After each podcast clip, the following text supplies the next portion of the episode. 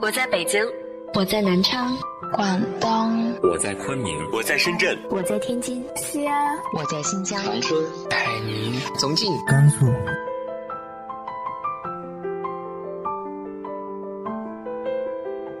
这里是 FM 幺八零八四，昨天的你的现在的未来，我是主播背着吉他的蝙蝠女侠。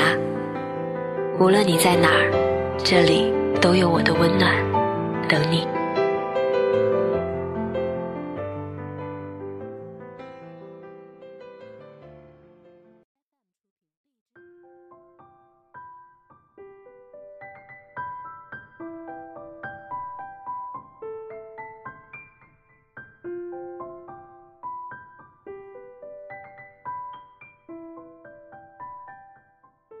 嗨，亲爱的你，晚上好。很多时候，一句“别走”，虽然羞于说出口，但却是离开的人最想听到的。今天和大家分享的文章来自于阿里卡多的《小镇面包店》。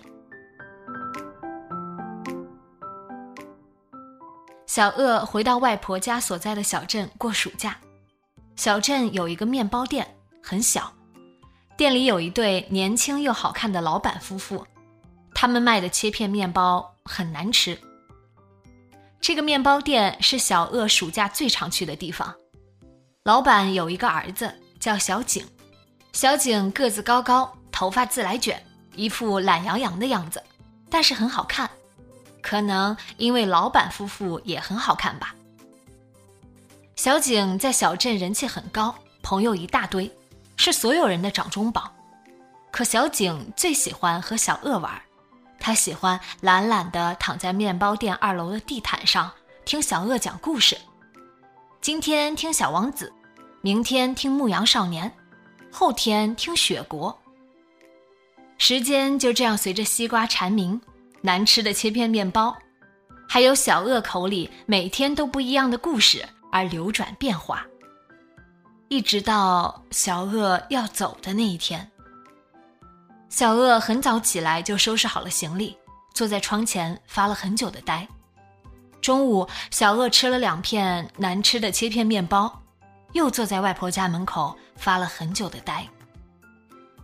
然后，小鳄去了面包店，老板听到门口风铃响，本打算起身招呼，看到是小鳄，又坐下，抬头向小鳄示意。小景在楼上，然后抖了抖报纸，继续看起来。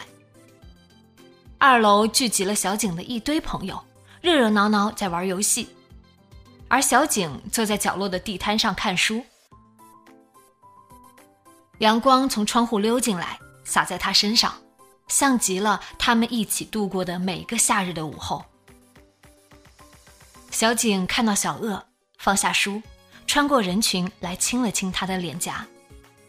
小鳄说：“我要走了。”他没说话，只是拉住了小鳄的手。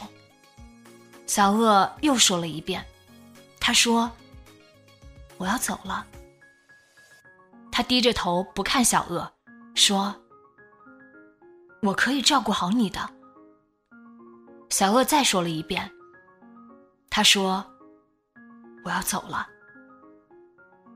小景说：“你记得国王对小王子说的第十五句话是什么吗？”“是什么？”小鳄问。“别走。”他说。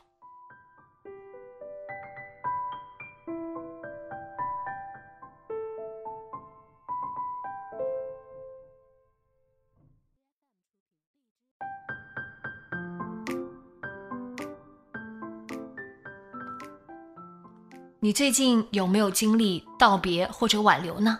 直接在节目下方留言分享给我吧。今天的节目就到这里，今晚做个好梦，晚安。